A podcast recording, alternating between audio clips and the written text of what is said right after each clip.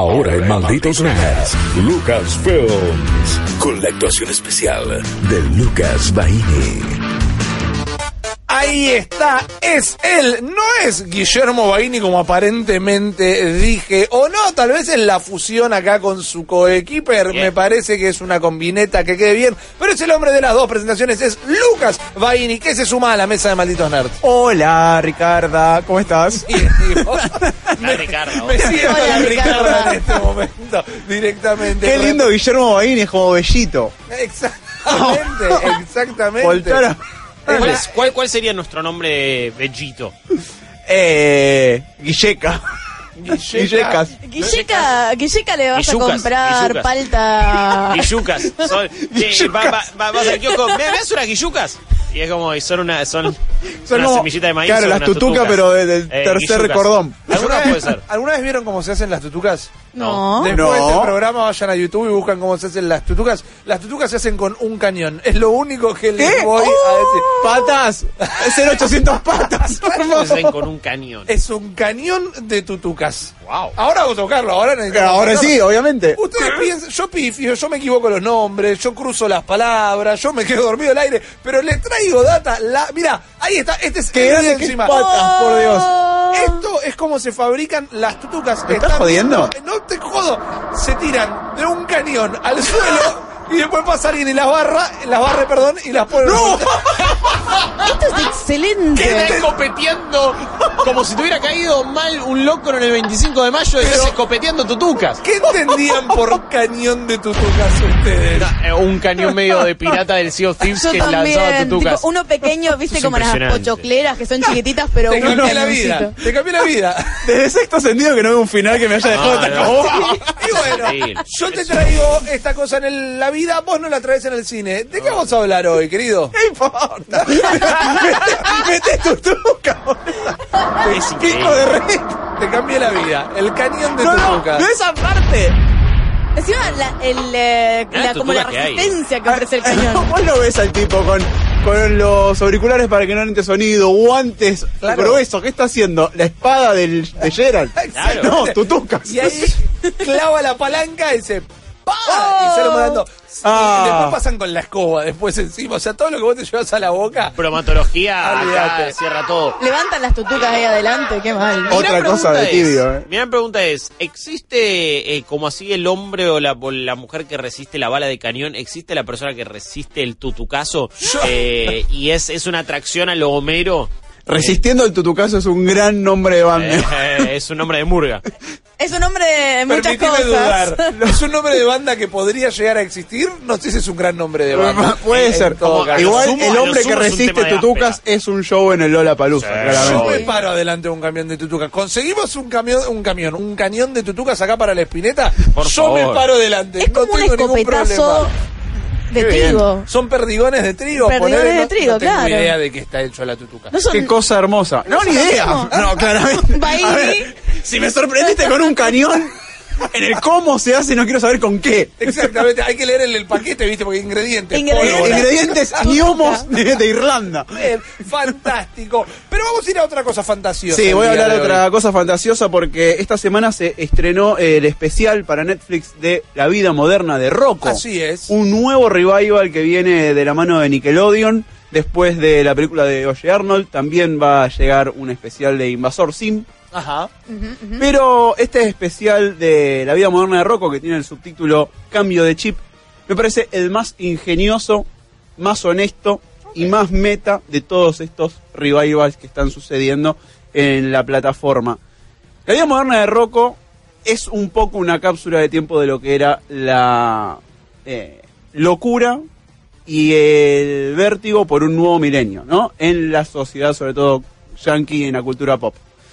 Está basado Rocco en Woody Allen, justamente. Es un tipo que de neurosis sabe bastante. Un poquito. un poco. Sí, sí, sí. Y te das cuenta en ese personaje que en este especial va a caer a la Tierra después de estar 20 años orbitando junto a Heffer y Filbert, sus dos mejores amigos, en su casa. Cae a la Tierra, todo es muy diferente y él es un nostalfac, digamos. No es un tipo al que no le gusta para nada los cambios y se va a encontrar con un mundo completamente distinto, con un Old Town completamente diferente. Y ahí es en donde empieza el especial, que no para nunca, es frenético.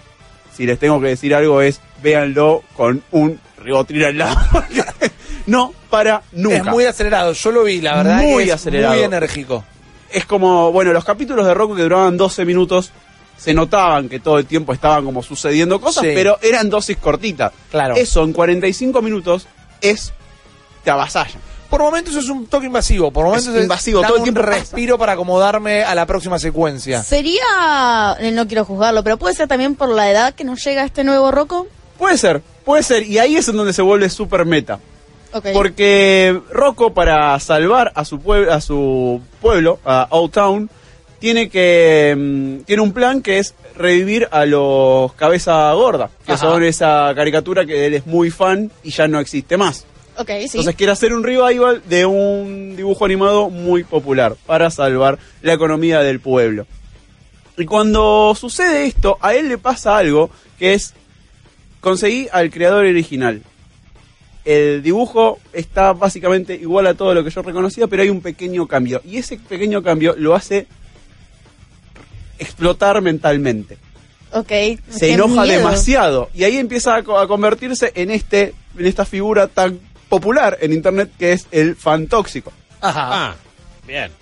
Y yo mientras tipo muy estaba sano, viendo ¿no? Muy- super troll. Claro, suele super tirar troll, onda en- enojado. Sí. Y yo mientras estaba viendo eso, dije, che, pero durante estos 45 minutos no sentía el roco que co- recordaba de mi infancia. Ajá. Lo sentía mucho más torpe, mucho más tonto, mucho más eh, obsesivo con cosas boludas, porque Rocco era un tipo sensible. Sí, sí, sí. en la original. Y ahí es donde me di cuenta del chiste detrás de todo esto.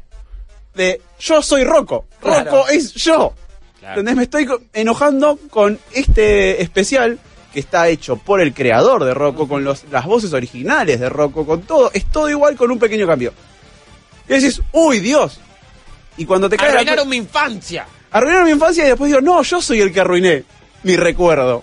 La nostalgia misma me lleva a arruinar un montón de cosas. Me falta Hello sucediendo. Darkness, My Old Friend y la cámara Es tremendo. acercándose. Es tremendo. Y en el medio hay muchísimas referencias a la cultura del reboot que estamos Ajá. viviendo, la cultura de las redes sociales, la hiperconectividad. Y me parece que en 45 minutos meten un montón de ideas geniales. Otras quedaron un poquito viejas.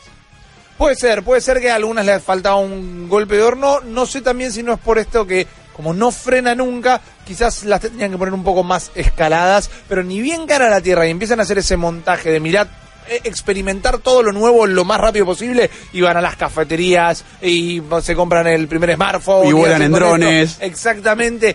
Y están muy bien. Son comentarios sociales en una fracción de Y hay un momento en ese montaje que termina con una remake de la apertura de Rocco, Ajá.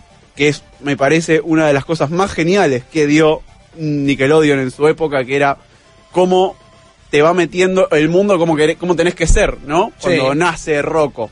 En esta parte es, en vez de, de bienvenido al mundo real, es el bienvenido al mundo del reboot. Y va pasando Rocco por un montón de estadios que siempre están pasando con estos revivals.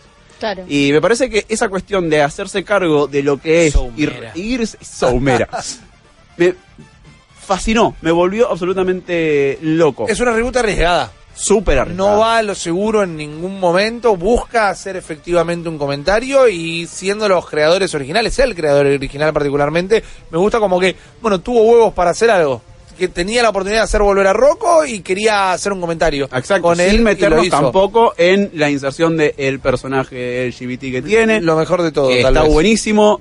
Todo el, eh, el trato que tienen sobre ese personaje de sí mismo, los amigos de este, de este personaje, el padre de este personaje, es un montón en 45 minutos mientras la locura de la vida morna de Rocco, ¿no? Ninguna línea recta jamás, Totalmente. cualquier cosa puede hablar, cualquier cosa por alguna razón no habla, es, es tremendo. Todo ese mundo me encantó y hay un montón de easter eggs sobre toda la serie. Hay personajitos de fondo que eran protagonistas en un capítulo Sí. y cosas así. La verdad, súper, súper recomendado La vida moderna de Rocco, cambio de chip.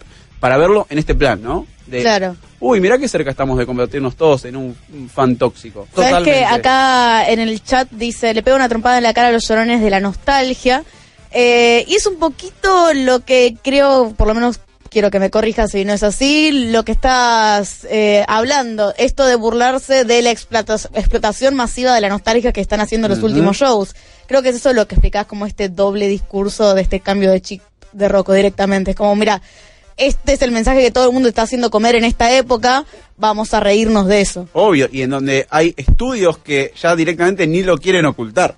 Claro. Claro. ¿Entendés? En donde, sí, estoy haciendo plata con esto. Y vos lo estás aceptando. Y por alguna razón queremos ver todas las mismas historias siempre lo más diluidas posible. Exacto. Y me parece que este es un pequeño cambio dentro de todo lo que estamos viendo dentro de las remakes o re- reboots Sí. o relanzamientos y cosas así. No creo que dé para más, no creo que tenga que haber una nueva temporada de la vida moderna de Rocco. No, no, para me nada. parece innecesario. Pero este comentario dentro de una plataforma como Netflix me parece que está súper, súper bien. Y es el que más me gustó de toda esta tanda. ¿Sabes qué? Sí, perdón. No, digo, si ahora mucha gente decía, uy, quizás está para ver de nuevo todo Rocco y resignificarlo un poco. Uh. Sí. Es lo que sentís que va a hacer mucha gente, es lo que recomendás, es lo que vas a hacer vos. es lo que me dio ganas ni bien terminé el especial. Porque cuando estás viendo estos 45 minutos, como decía, hay muchos eas- easter eggs que decís, no sabía que recordaba esta historia de este personaje. Mira, ok. Y eso te hace despertar un montón de preguntas después. Como, Claro. Creo que la vida moderna Rocco tenía alguna que otra cosita que yo no entendía a mi edad. Que me parece, me parece que era una versión diluida de Ren Stimpy, Un ¿no? Era una. Sí. versión más ATP de Pero lo que quizás era Ren envejeció Stimpy. mejor y es más Puede ser. agradable hoy por hoy. Envejeció mejor, no sé si diluida, no por corregirte, sino lo estoy pensando en Sí, este sí, momento, sí. elaborémoslo. No sé si diluida, sino como que estaba en, en otro tono. Estaba Sí. en clave de fa en lugar de en clave de sol. Digo, El doble mensaje era más, era más, digamos, doble mensaje un poquito más apartado, vos si eras grande lo entendías de otra manera y no es que te sonaba raro de chico. Sí, no, pero ah, eso, por un lado, por otro, desde lo estético, o sea, Ren Stimpy te tiraban esas imágenes hiperrealistas de un culo de repente, Claro. y acá no, y el tercer factor de esto que agregué, decís vos, lo que agrego yo, la velocidad. Me parece que el chiste escondido de Rocco estaba en ir a 10.000 kilómetros por hora Sí. todo el tiempo y lo veías o no lo veías o lo veías en la segunda relectura. Ren Stimpy tenía un ritmo medio cansino y a veces abusaba del chiste de la repetición o de la imagen donde no pasaba nada y se quedaban quietos los personajes y eso era un chiste. Bueno, hacía un foco muy grande en el grotesco también. Claro. Ren y Stimpy, algo que eh, con Rocco se coqueteaba. Sí, más sí, que sí, nada. Eran algunos personajes que traían esa parte de grotesco, como el jefe de Conglomo con los mocos. Exacto. Yo creo que Rocco era tal vez un gran exponente de lo que era Nickelodeon de los 90, que era ese espíritu de MTV, porque al fin y al cabo eran compañías hermanas. Y creo, según como lo veo yo, es la mejor traslación al siglo XXI. Nadie en el siglo XXI trajo ese espíritu MTVesco a, a la actualidad como lo hace este especial de la vida moderna de Rocco. Tal cual, yo estoy súper a favor de eso. Acabas de escuchar solo una pequeña parte del multiverso Malditos Nerds. Viví la experiencia completa de lunes a viernes de 22 a 24 en porterix.com y twitch.tv barra Malditos Nerds.